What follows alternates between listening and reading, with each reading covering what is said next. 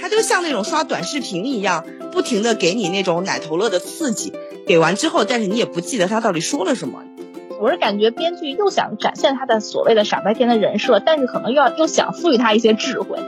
我觉得有一点不舒服的是，他所有的喜剧的元素穿插在里面，他会有一种让我感觉到刻意讨好女性观众的那种点。对他就会塑造这样的一个人物，但这个人物并不能让人信服，他永远是活在一个真空悬浮里的人物。他的很多讨好的套路上有点过于极致了，反而其实就有点弄巧成拙。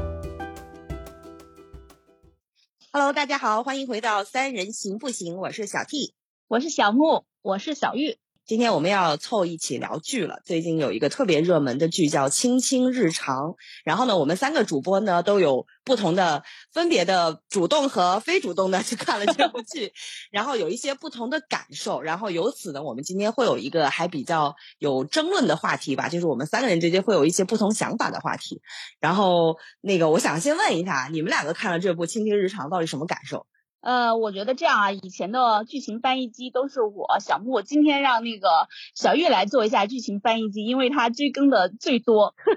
对，就是我是可以看进去的，就我可以看下去，因为我之前不是说了吗？我觉得我对一部剧的评判其实就是能不能看进去。但是这部剧我只能说，就是我把它当成一个下饭的剧看。就是我不想动脑子的时候，寻找欢乐的时候，然后我就会去追一下这个剧。但是我也并没有追到最新更新啊，就是因为到后面我也稍微的有时候有点看不懂。我觉得得给得稍微介绍一下这个剧，嗯嗯，因为有的还是没看过的。我大概说，因为现在总共更新到十八集，其实后面我也不太清楚，但是它大概是在一个就是架空的一个环境下，然后里边可能分就相当于九个小的国家，然后它其其中，这个白敬亭这个主演的这个国家叫新川，是这里边最强大的一个国家。然后其他那些小国就有点藩属国的那个感觉。嗯，然后而且它融合了很多元素，比如说有的国家是女子当权，就是家里都是属于有三四个老公的那种。对，然后叫单传，我来补充一下，好像就是四川。对，因为他们吃火锅。嗯啊，然后然后还会有这种就是比较沉迷于赚钱的国家。对吧？然后好像是金川还是什么，然后就还有一个国家，就是这个女主来自的国家，它是只占风水好，但是他们就是实行一夫一妻制，大概一个这样的状态的这么一个背景。然后白敬亭演的这个叫尹征，这个他所谓叫六少主，其实就是六皇子。嗯，他等于在之前是一个一直很隐忍的状态，就是对外宣称自己身体很瘦弱，感觉随时死了大家都不会觉得很奇怪的这么一个不起眼的这么一个状态。但是他其实一直在背后运筹帷幄，强身健体，然后等他有朝一日一鸣惊人，然后去入朝，然后实现他比较伟大的这个。壮志政 治抱负，对，其实这个剧情开始呢，就是阴差阳错，他娶了这个平平无奇的女主，并且呢，他也开始在朝中崭露头角这么一个过程。嗯嗯，我当时看了这个剧的一个印象，因为我看过白敬亭的很多综艺节目啊，今年参加了一个综艺叫做《登陆元宇宙》，我看了这个剧的第一印象，我就觉得这是个剧吗？这完全是个综艺呀！这完全是他相当于又登陆了另一个元宇宙，然后呢，这个元宇宙还是一个游戏，这个游戏里边分成不同的版图，然后东一块西一块，然后他相当于在这里边搞合纵连横还是怎么样的，反正他要获得这个游戏地图的一个总 boss，一个奋斗达到这个位置，然后相当于他的游戏就通关了。刚刚不是小玉也提到了嘛，他一开始是特别一个隐忍。小透明的状态，然后他慢慢的要崛起，就相当于他又在弄装备，然后又在攒钱，又在攒一些什么人脉。过程中间呢，他又因为不同的机会去到了其他的川，他又去其他的什么丹川啊、金川啊，解决一些不同的事情。比如说去丹川可能是解决他兄弟一些婚姻上的问题，然后去金川是解决他们国家财政上的问题。给我的一个感觉就是 完全是在开游戏新的那种支线地图，开了以后我把这个支线地图通关，我回来了，我升级了，然后我又去开了新的地图，又通关了，又升级了。所以他给我的一个感觉就没有让我在觉得是在能带入到这个剧情里面，是在沉浸的看一个故事，而是在嗯玩一款游戏恋综。然后我就一直在联想到他今年上半年那款那个综艺《登陆元宇宙》的，我就在一直在想，哎，李诞呢？李诞怎么没有？哎，王蒙呢？王蒙去哪儿了？小木有一语点醒梦中人，就是因为之前我就看这个剧的时候，我就有一股特别熟悉的感觉，但我又说不上来。你刚才一说这个游戏的感觉，我一下就想到了。可能我们那个年代特别火的那个李逍遥的那个《仙剑奇侠传》，真的特别像。对，就是好像他今天领个任务去了这个国家，然后他攒了一圈什么人脉装备什么的，对，经验值嘣嘣嘣。而且他那个任务就是打怪，而且就包括他那个，因为我看到他已经去了第二个支线国家金川，哦，那就获得钱了。而且他到那儿之前，他要去解决他自己的国家欠金川的钱，但是他们现在又还不上，他要去说服这个金川的这个主公允许自己分期付款。然后呢，但是金川呢，他叫金川，可想而知，他是一个以视钱如命的国家，所以就是肯定是一个很难完成的任务。但是他。在去的路上就遭了山贼，然后他立刻意识到了，说哦，金川要钱是为了驱赶山贼，然后一下就把这个特别难的题就给解了。当时你知道我有一什么感觉吗？我就觉得天啊，这不就是刘波说的那个 真心就可以吗？解决山贼这个问题，你只要意识到它就能解决了。对，就是他为什么会给我一种游戏综艺的感觉？就是就他出现了这个问题，主角就解决了，好像也没用什么智商，也没有太大的困难，要么就有掉金手指。嗯，这是我的一个观感。我不知道小 T 你看了什么感受？如果呀，青青日常能够给我的感觉像小木这样的这种游戏的感觉，我反而能看得下去，你知道吗？就是说回来，为什么我们今天要聊这个剧？它特别有意思，就是在我们三位主播当中形成了一个相对两方阵营吧。小玉是差不多还能看得下去的，她比较宽容，可能就比较搞笑啊，这个剧喜剧元素。我和小木呢是完全看不下去的。我先说我个人啊，我觉得我个人有一点就是大家都知道，这么多期我是特别讨厌。看那种无脑爱情的那种戏的，然后我最开始看《青青日常》呢，看到白敬亭，然后看这个女主角田曦薇长得还挺甜美的那一款，我就会觉得这是个偶像剧，我就看不下去。但是呢，点进去一看呢，就发现它还是有一点那种喜剧的元素，但是呢。我觉得有一点不舒服的是，它所有的喜剧的元素穿插在里面，它会有一种让我感觉到刻意讨好女性观众的那种点。比如印象最深的就是里面的所有的女性都很团结，不会互相撕来撕去这种啊，这可能都是现在观众特别喜欢的一个点。但是呢，恰恰在这一个氛围里面呢，女主角呢又显得特别的傻。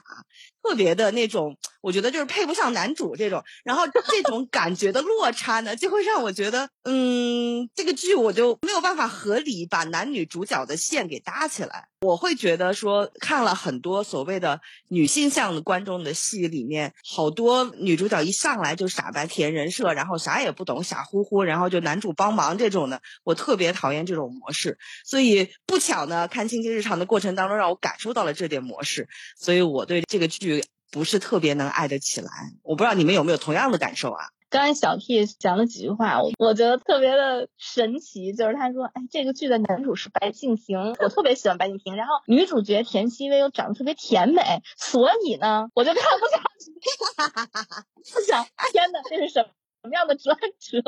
其实我一开始之所以能看，也是因为我很喜欢白敬亭。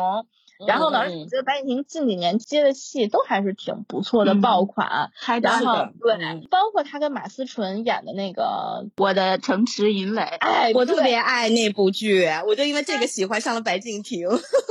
不喜欢看谈谈恋爱的吗？哎，这就是这个落差，就是你要谈恋爱，你把故事说好了，我也 OK 的。啊，对，那因为那部戏我也很喜欢，我就觉得虽然它里边也有很多这种言情剧的这个老的套路，但是你就觉得它虽然在玩老套路，但是这两个演员演的并不让，包括他剧情上和台词上的处理，嗯，他是很鲜活的，就是你明明知道他是一些老的套路，你还是很愿意看的。然后呢，所以我抱着这些 观点，我就反正一直在看。然后包括他前几集这种可能游戏感吧，就刚才虽然我没有总结出来，但是当时的那个莫名的熟悉感还是推动了我一一直继续在看这个剧。嗯。但是为什么后来也中间也卡了一下？就是后边可能降智确实是降的有点降的太狠了。嗯。而且就是我也有小木的那个感觉，就是他可能设置这个框架设置的太简单了，他就把大家可能。这种游戏感也好，包括这种网文的一些爽感也好，或者这种结构，就是嗯放进去，它都有，但是它又都做的太简单。嗯啊，它的简单就是它把这个东西做的很极致，就像刚才说的，只要用真心就可以。它可能里面没有任何的这种去思考的东西。能够理解小 T，他看到了自己一个很喜欢的男演员，然后呢，觉得这部戏搭的女演员也还可以，觉得可以看下去，但是一看呢又看不下去，就他在剧情制作上面。真的不是很用心，你说他不用心吧，我觉得也可以算是很用心，但他用心用在别的地方，他不是说怎么把这个剧本搭建得好，把这个表演做好。我感觉这个制作团队在网上先做了一轮分析，什么模式是现在的对主流观众喜欢的模式，他们把这些模式全部给放进去了，然后把它传一个这样子的一个剧，这就是。怎么说呢？我如果我总结的话，一个是那种让人没有沉浸感的一种感觉，让我觉得我看不下去。我觉得这是个综艺。然后就是模具化太严重，我看到了各种各样的讨好女性观众的模式，这种模具我都能看见它。哎，这个是用这个模子了，然后那个是用那个模子了。他们是在技巧上很用心，他们一直在炫技。就是他们一直在玩结构，而且是产品思维。对，就像前一段时间，就是说很多网文小说现在已经都不用真人写了，就是可能都是在用机器捕捉一种模的结构。对，然后这个男主是一个什么设定，女主是一个什么设定？我觉得现在这种感觉，这种制作网文的这种套路，现在已经被运用到了偶像剧里边。嗯，我要特别感谢小玉和小莫这两个默契十足的搭档，能把能当我的嘴替，把我那个神转折解释清楚。对 我讨厌《青青日常》，就是因为我可以把它当偶像剧看，但是呢，他又没给我特别。故事讲得很好的偶像剧的感觉，然后我不把它当偶像剧看的，我也不知道我在看什么，因为里面的所有的整个剧情的结构，它就有一点像是原来我们那种博客型的那种一段一段一段一段的，它构不成一个特别完整的感觉，就是很很散。然后我能记住的点也都是一些很高光的点，它就像那种刷短视频一样，不停的给你那种奶头乐的刺激。给完之后，但是你也不记得他到底说了什么。你比如我现在看完之后，我可能就记得吉吉国王和他的二十四节气姑娘，就是，但是对，但是你要说这个人物线，他的故事的成长背景和什么，就是能在电视剧里看到的一些我们感受到的某一个角色成长的一个过程，我都感受不到，就是很直给。就是这个剧能够看出来，他明显的想讨好女性观众，然后呢，但他的做法实际上并不是很能讨好女性观众。就这个女主，她的傻白甜的实在是让人难以代入，我觉得这有点那种过时的一种偶像剧的方式，太老了，太老套了这种模式，有点就是可能过于傻白傻白甜了。因为其实他一开始就是，如果你不往后看剧情，从第一集开始就是他没有上进心，然后只喜欢吃喝玩乐。其实这种人设在很多经典的这种剧里边是存在的，比如说。三生三世十里桃花，因为我看过那个原著，它原著对于白浅那个人物，他也是他最不上进的上仙，就是，但是他那个人物，他虽然好像没有什么能干，但是大家并不讨厌他，就是包括他后面的感情线，他和男主这种彼此的成长也好，或者彼此的这个喜欢，你觉得是合理的，就是，但是这个《青春日常》这里边呢，你就是觉得男主为什么要喜欢他？对，而且像一般的偶像剧，我原来特别爱看，就是很古早的那种偶像剧。其实大部分偶像剧女主都是傻白甜，但没有现在这个《青青日常》里的这个傻白甜那么的平，那么的肤浅。她是纯傻。然后你要说她善良吧，那我觉得像陈小云演的那个叫郝佳，是吧？我觉得她其实也算是善良了呀。她为了姐妹不顾自己的利益，其实这也是一种善良。然后你要说傻白甜当中的那种。呃，无欲无求或什么的，那二十四节气姑娘，我觉得她们就是纯粹的，我就每天过得很快乐就行了，我也无欲无求。就是这个新剧场里的女主让我爱不起来，这就很奇怪。而且吧，就是我一开始也是以为这个女主就是傻白甜，但是后来我就觉得她不是真傻，就就是你看着看着吧，她在有些地方你感觉她也挺精的。就是，所以这个就让让我很讨厌这种很矛盾的，你知道吧？就是就是你要是说你傻，就真的傻傻彻底，你就真纯用真心也可以。就是我是感觉编剧又想展现他的所谓的傻白甜的人设，但是可能又想赋予他一些智慧。我大胆开麦一下，难道编剧不知道女性观众最讨厌装的人吗？这个是他们前没有意识到的，他并不是想要塑造出一个装的人，只是说他想塑造出一个女主的成长，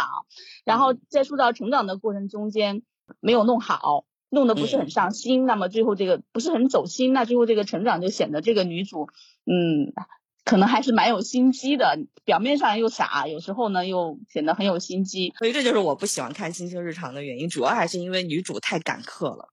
嗯，但是我不喜欢这个剧，看不下去的一个原因，我觉得还有另一个一个方向，就是嗯，作为一部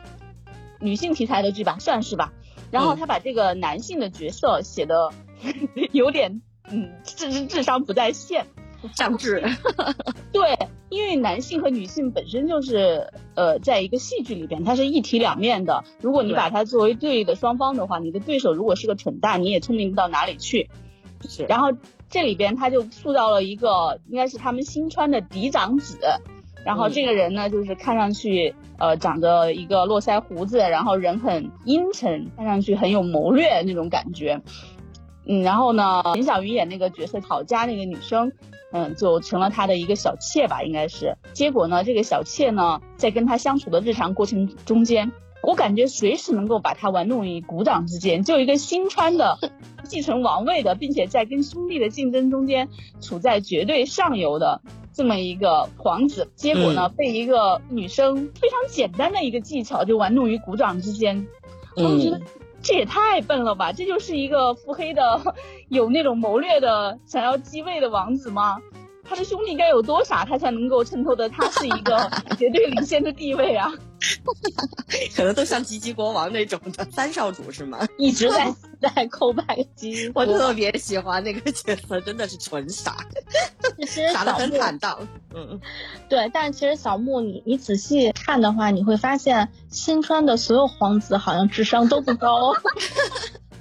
所以这也可能是小木会不喜欢这个剧的原因，就是感觉好像为了强行的烘托女性很厉害，反而把这个男性的角色贬低了。我觉得这也是一种不合理的一种讲述方式。对，我是觉得我纯是拿它当小品集合来看，就是所以可能相对好一点。但是这个剧我觉得是不能从逻辑上去跟他追究的，因为如果你要追究的话，你会发现。在这九川里边，最强大的新川，我都提他那个川主，就所谓的那个皇帝啊，我都替他发愁。他的每个儿子都傻了吧唧的，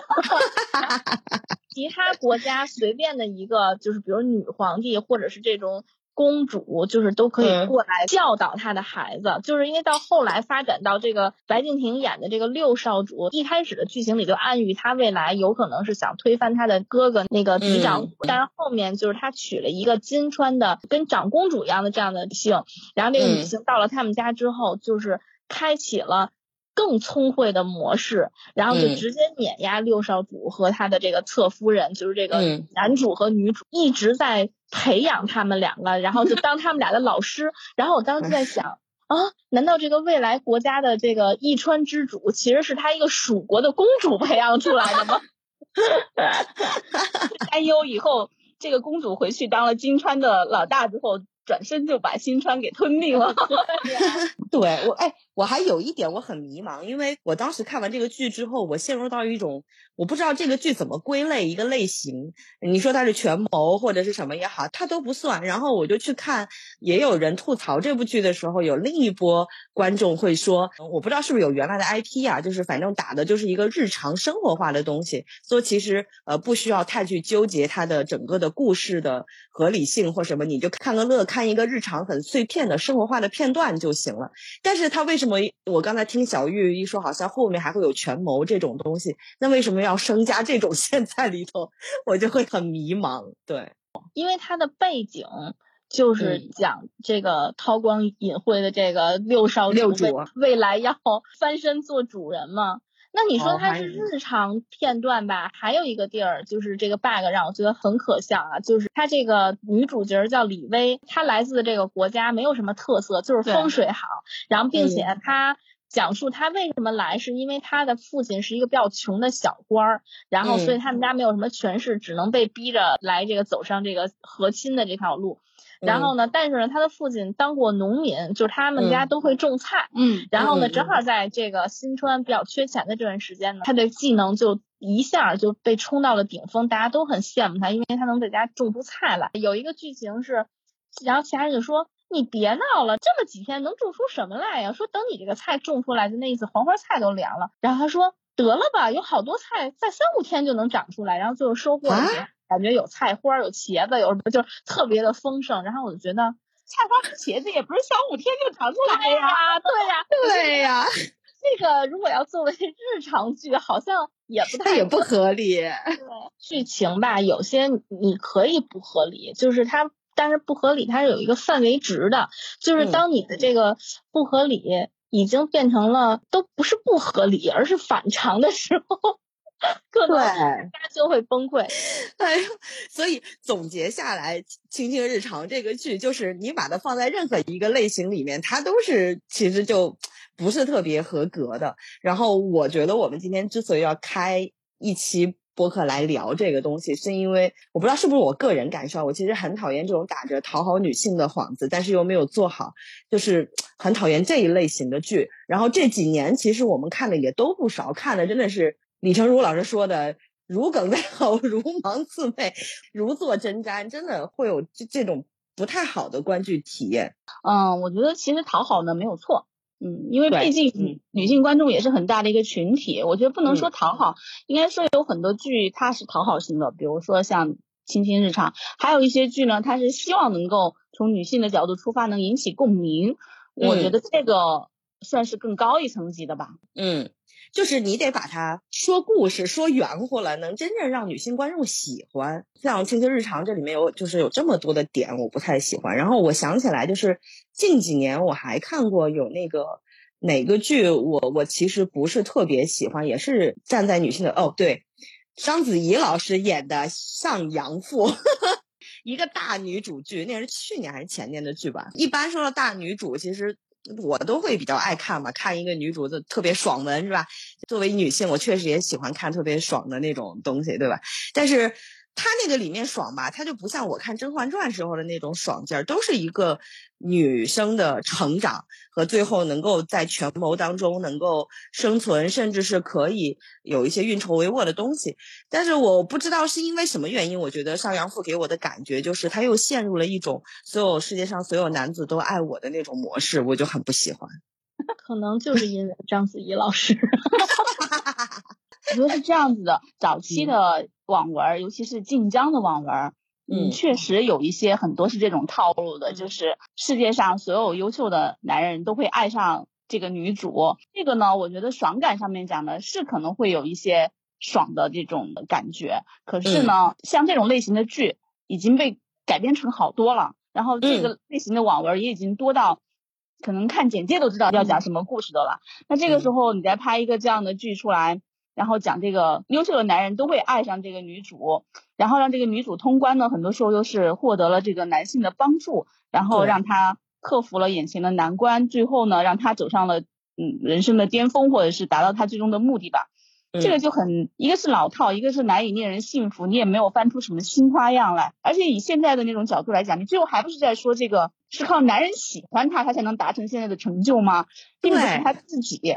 就是特别拧巴。嗯，我我想替那些网文说一句话啊，就是因为正好我看过那个《上阳赋》，它其实是改编自《帝王业》。嗯，我之前看过那个《帝王业》那本书，我是觉得其实很多改编的这个小说，其实本身我觉得没有什么问题。对，我也看过《帝王业》。对，它里边其实如果你看小说的话，你是可以，他至少能够说服我相信那些男的为什么喜欢这个女主，他真的是会有体现这个女主的成长，以及他哪怕他上来先靠美貌博得了这个男子的喜欢，他后来肯定会做了一些事儿，然后去征服这个里面这个不同阶段的这些男性。但是他可能往往改编成这个影视剧之后，首先这个人物他一具象了，他势必首先就会有很多人跟自己心里的这个主角是不相符的，再加上他剧情可能又恢复不到。剧中那么紧凑的剧情，或者说那么那么丰满的剧情，它可能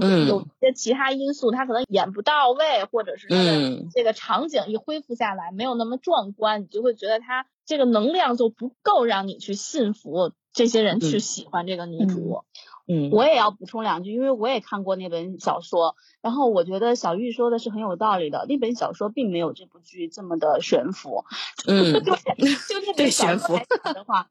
嗯，这个男主和女主之间的这个感情是非常的拉扯的。他有很多次基于利益以及各方面的考量，他他们俩是有很多方面的内心的那种怎么说？你不能说算计，就是互相的一种衡量试探。他都是在那个小说里是有所展现的。尤其是有的时候你基于不同利益的考量，你做出的选择可能无法顾及你的爱情，就这方面是有的。包括他的一些配角塑造，他都是塑造的很丰满的。但是到了电视剧里边，他就。为了突出这个女主，给了她很多戏，这点我是因为看过小说原著，也看过这个剧的，我可以说有很多地方，比如说这个女主角一个人骑了匹马就出城去退了很多的兵，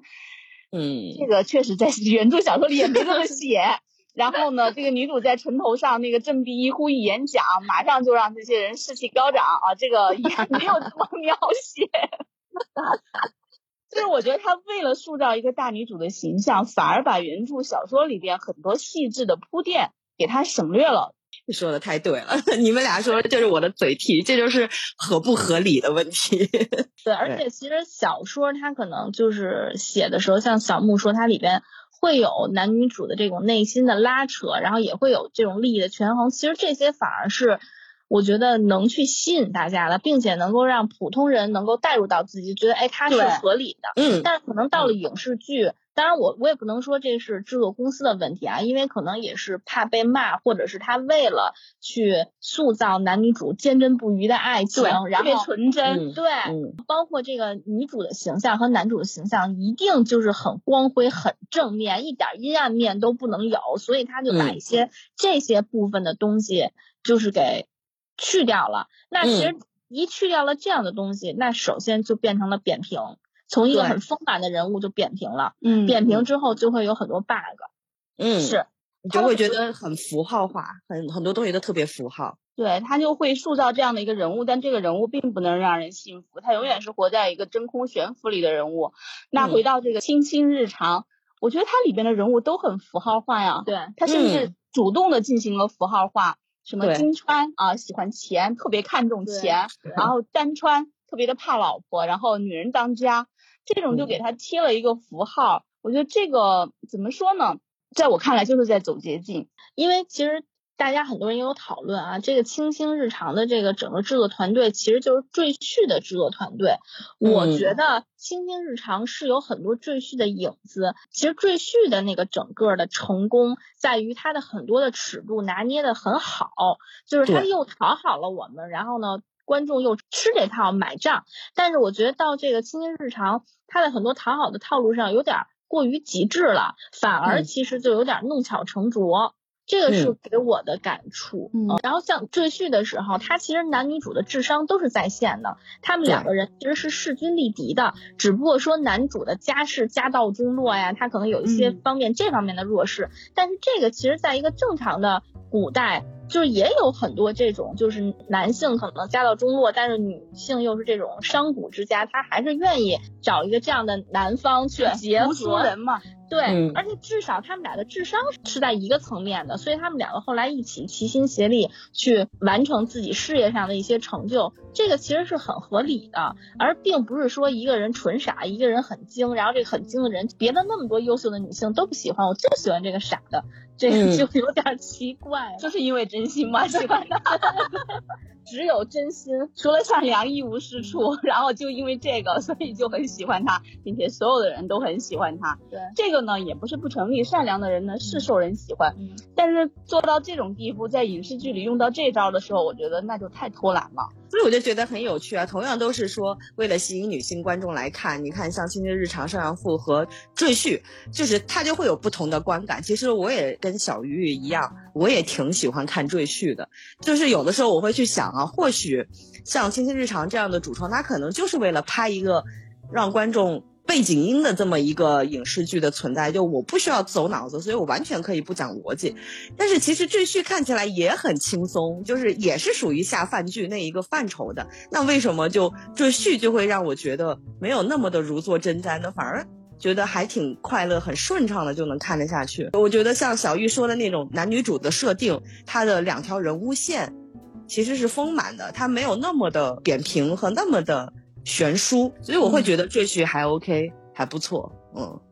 我是觉得这个是一个尺度拿捏的问题。赘婿这个网文，我以前也是看过一下的，那简直是一个纯男性向的，绝对不是你现在看到的这个样子。男性爽文是吗？其实对，是一个男性读者向的一个爽文。这个女主在里边也不是很重要，后来这个男的也会一路走向朝堂，三妻四妾，就娶好多老婆。这些人都相当于他在打游戏的过程中间捡到的宝箱啊。嗯，这个女女性的角色在这个小说里边就是这样子的。她把它进行了一个女性化的改编，然后还改编的挺好。我是觉得这个是个尺度的问题，你的尺度拿捏到赘婿这里就可能是一个极限值，你再把它往讨好女性的方向再推一步，就是亲亲日常，这就是这个在这个线里再往前走一步，我觉得就已经不是一个好剧了，基本上就是一个比较差的游戏和恋综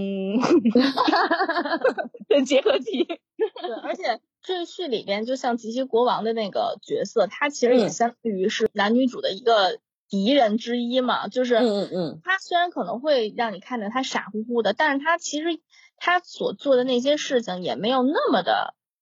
低智商。因为其实你的敌人其实也是你的反衬嘛，就是你敌人越弱，其实说明你也没有很厉害。但是《新日常》里面给我的感觉就是这样，就是。其实都是敌人太弱了，就以至于并不觉得男女主很厉害。对对对对，这些年的拍的那种女性向的剧也很多，不仅仅是古装，包括现代剧也有很多，包括《三十而已》啊，这都是 小爆款。然后还有一些别的剧，我觉得还是要讨好女性观众吧。我们说如果“讨好”这个词有贬义的话，我就是说从女性观众的角度出发的剧的话，并不是说。强烈的贬低男性，觉得男让这个男性角色在这个剧里边既是渣男又一无是处又没有本事，嗯，并不是通过这种方式让这个女性观众在观剧过程中得到了一种怎么说满足啊和认同，我我认为这不是一个很好的方法，而且实际上证明也不是很好。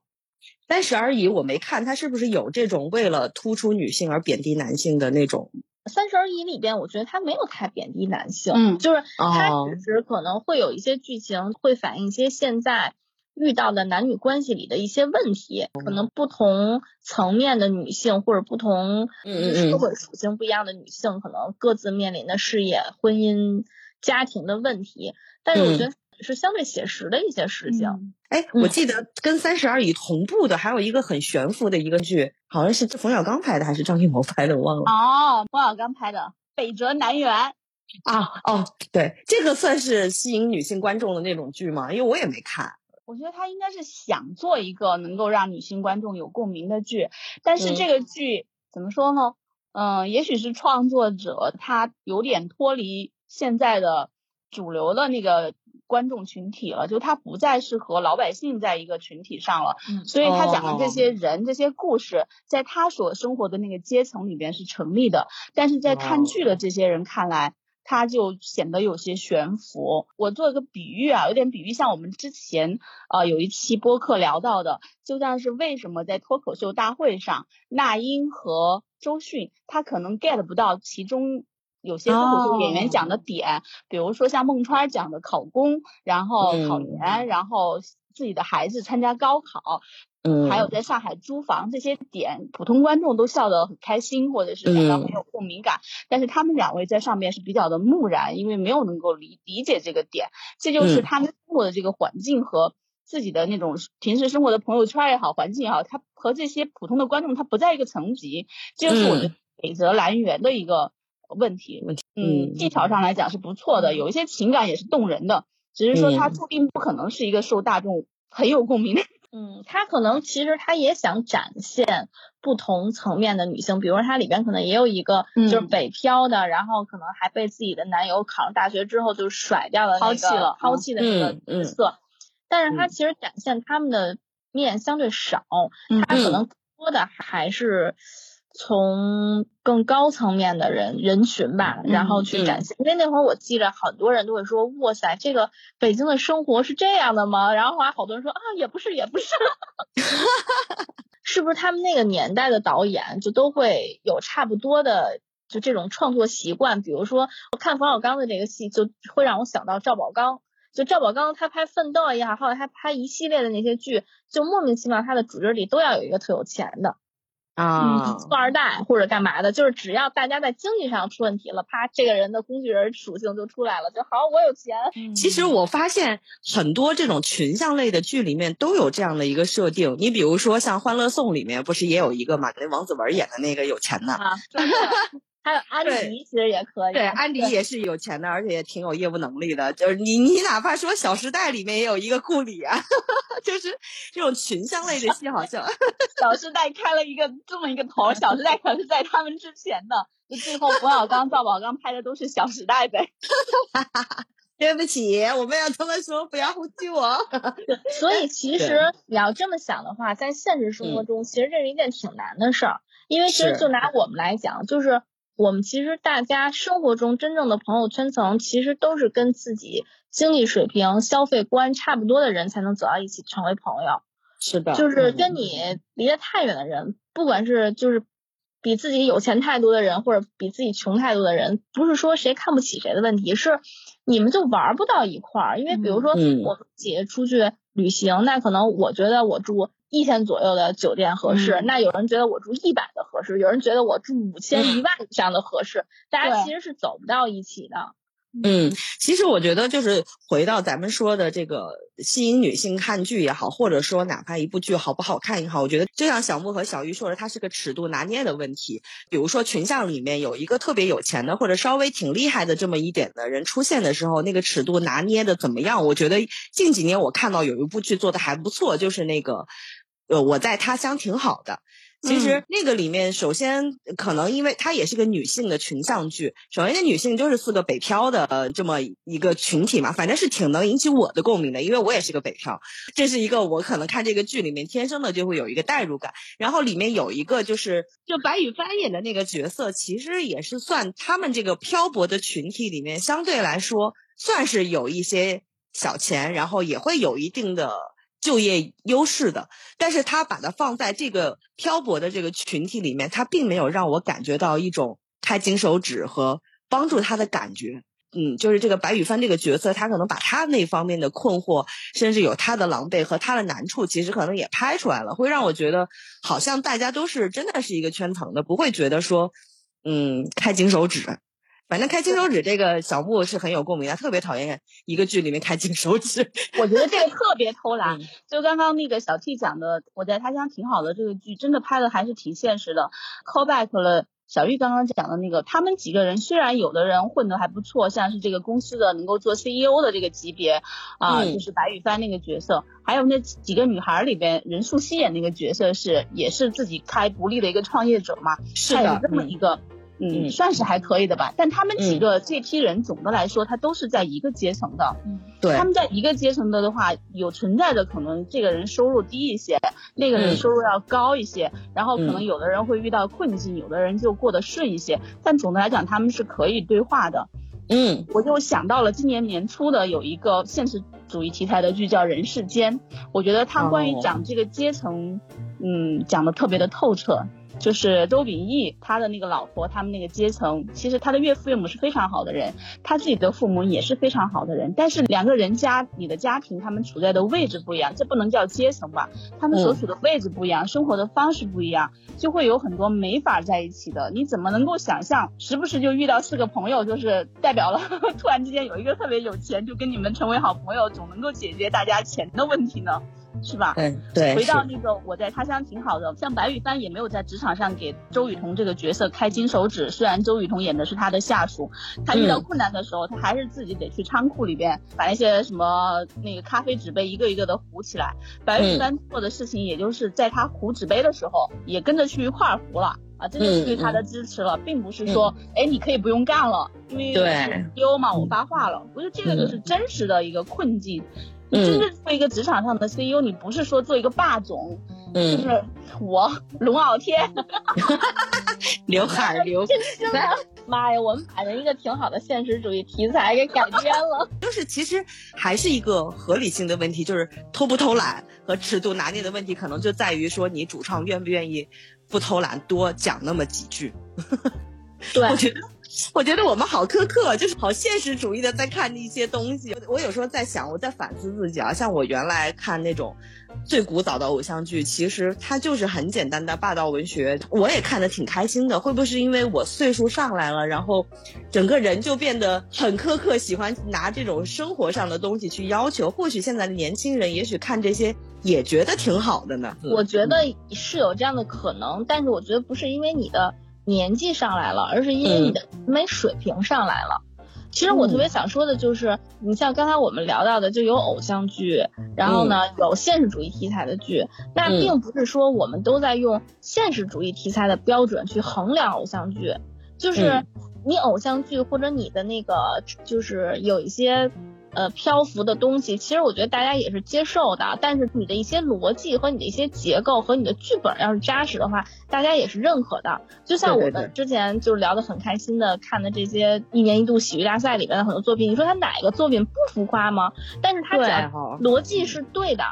它也好笑，那我们就是觉得它是对的。对对对。我们并不是不接受那些就是跳跃的东西，但是你跳跃的里边有逻辑，有讽刺。这些东西我们也认的呀，嗯，我觉得这跟他的题材没有关系，还是说像小木说的，我觉得他就是能看出他的这个编剧团队有没有偷懒儿。是啊，包括我们上次说的看那个唐朝诡事录，然后里边每一个罪犯最后都在那叭叭叭把自己的那个 作案过程和心理坦白出来，就是用这一种方式去陈述。那这个他就是偷懒的，嗯嗯。但与此同时，像唐朝诡事录，他虽然在这个方向偷懒了，还是有很多观众看出了他在其他方向上面。用心的地方，我觉得观众不是傻子，你是用心的做这个东西，还是想偷懒走捷径然后赚钱？大家是能看出来的。还有另一点就是关于小 T 说的，他年轻的时候喜欢霸总文学这个事儿，我觉得爽文爽剧其实很多人都喜欢，这不是什么年龄段的问题。大家看一个电视剧。电影它就是一个造梦，那梦中我就是希望正义战胜邪恶，我就是希望英雄人物最后能够拯救世界，那这是一个特别朴素的愿望。只是说在这个拯救的过程中间，你是偷懒的拯救了他，还是你是真实展现了我们在这个人世间的不容易，然后战胜了困难，合合情合理的去做这件事情就不一样。还有就是它的载体不一样，你要是做一个剧，新的那个预期是不同的，你要展现给我的是个综艺。然后我的内心要求又是不一样的，比如说你是一个那种短视频的那种广告，像那个之前我们也聊过《梦华录》里面演那个陈晓的那个跟班就是歪嘴龙王，对他的那种短视频的那种歪嘴龙王，那我也是认可的，对不对？他就是讲一个人一出场的时候是个乞丐，或者是特别落魄，最后要有一个身份大反转，就说哇我是一个龙王，这个我能理解啊，因为他的那个载体他就是要做这个反差效果。你说的很对，嗯，我也是能看得下去的那个歪嘴龙，甚至我还安利了朋友上 B 站看，笑一下，对，就很好笑，对。其实举一个特别简单的例子，就是你说孙悟空厉不厉害，对吧？那孙悟空可能大家都觉得他太厉害了，他随便拔个毛变出那么多猴，然后呢，那你说《西游记》它是现实主义题材吗？它讲的就是一猴一猪，然后然后一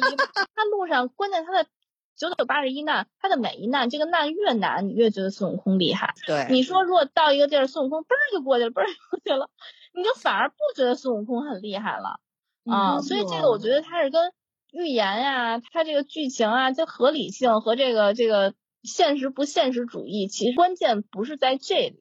嗯，哦，小玉说的真好，你俩说的真好。我终于，我终于丢了一些我的愧疚。我真的不要有年龄焦虑。对，这霸总文学爽文喜欢很正常。对，到现在了以后，也是那种看电视剧的观众，就包括我妈那个年纪了，就这么，她看电视剧，她依然希望这是一个好的结局，不想看一个悲剧结局。我觉得大家都有这个需求。对，因为其实本身我们看剧就是在放松嘛。嗯，就是。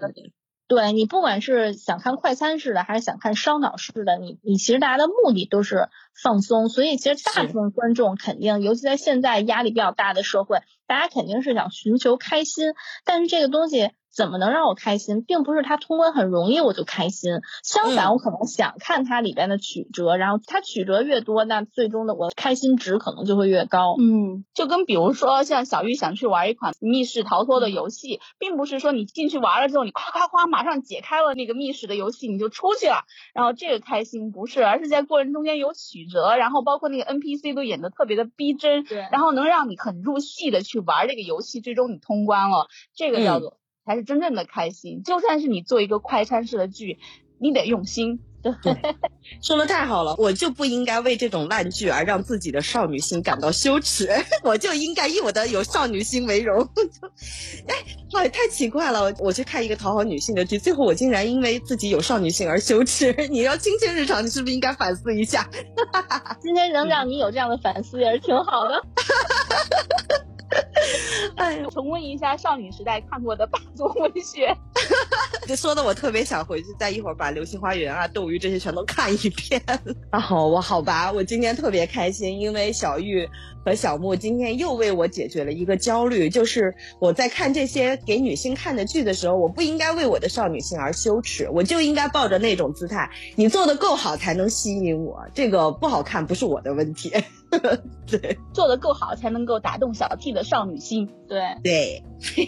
要求没有那么的苛刻，就大家其实都是茶余饭后之后下了班累了，看一个轻松一点的剧就行了。你别整这些逻辑上的硬伤给我们添堵就够了，就不需要什么特别高深的立意呀啥的，没那么累。对，我是觉得呢，就是像《轻松日常》这样的剧组，他想要去尝试一些。新的方式，这个尝试是好的，但是呢，就是这个尺度的把握，其实还是要控制一下，以及他的这个用心，嗯，就其实有点像我们现在大数据，就是很多人都在吐槽这个大数据一样，对，它就像是大数据算法做出来的一部剧，对，就是你也不能完全相信算法，你还是要点真心，真心在这个时候还是有用的。笑死了，呃，所以真心果然是可以得到大家的喜欢的。好吧，今天聊的特别的开心，然后我们这一期就先这样，然后以后要是有更好玩的剧，有更好玩的话题，我们再继续接着唠呗。好的，好的。那我们先这样，我们会真心继续做节目的。嗯 啊，对我们，我们一定是知行合一的真心啊。那我们今天就先聊到这吧。嗯，拜拜，拜拜，拜拜，拜拜。